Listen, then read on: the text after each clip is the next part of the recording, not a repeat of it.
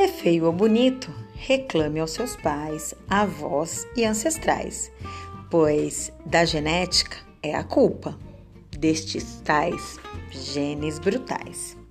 Seu fenótipo resulta da ação do ambiente e da genética dessa gente. Os alelos em homozigose podem ser dominante ou recessivo. Já em heterozigose, os alelos será um de cada um. E seja você quem for, só não queira ser mais um.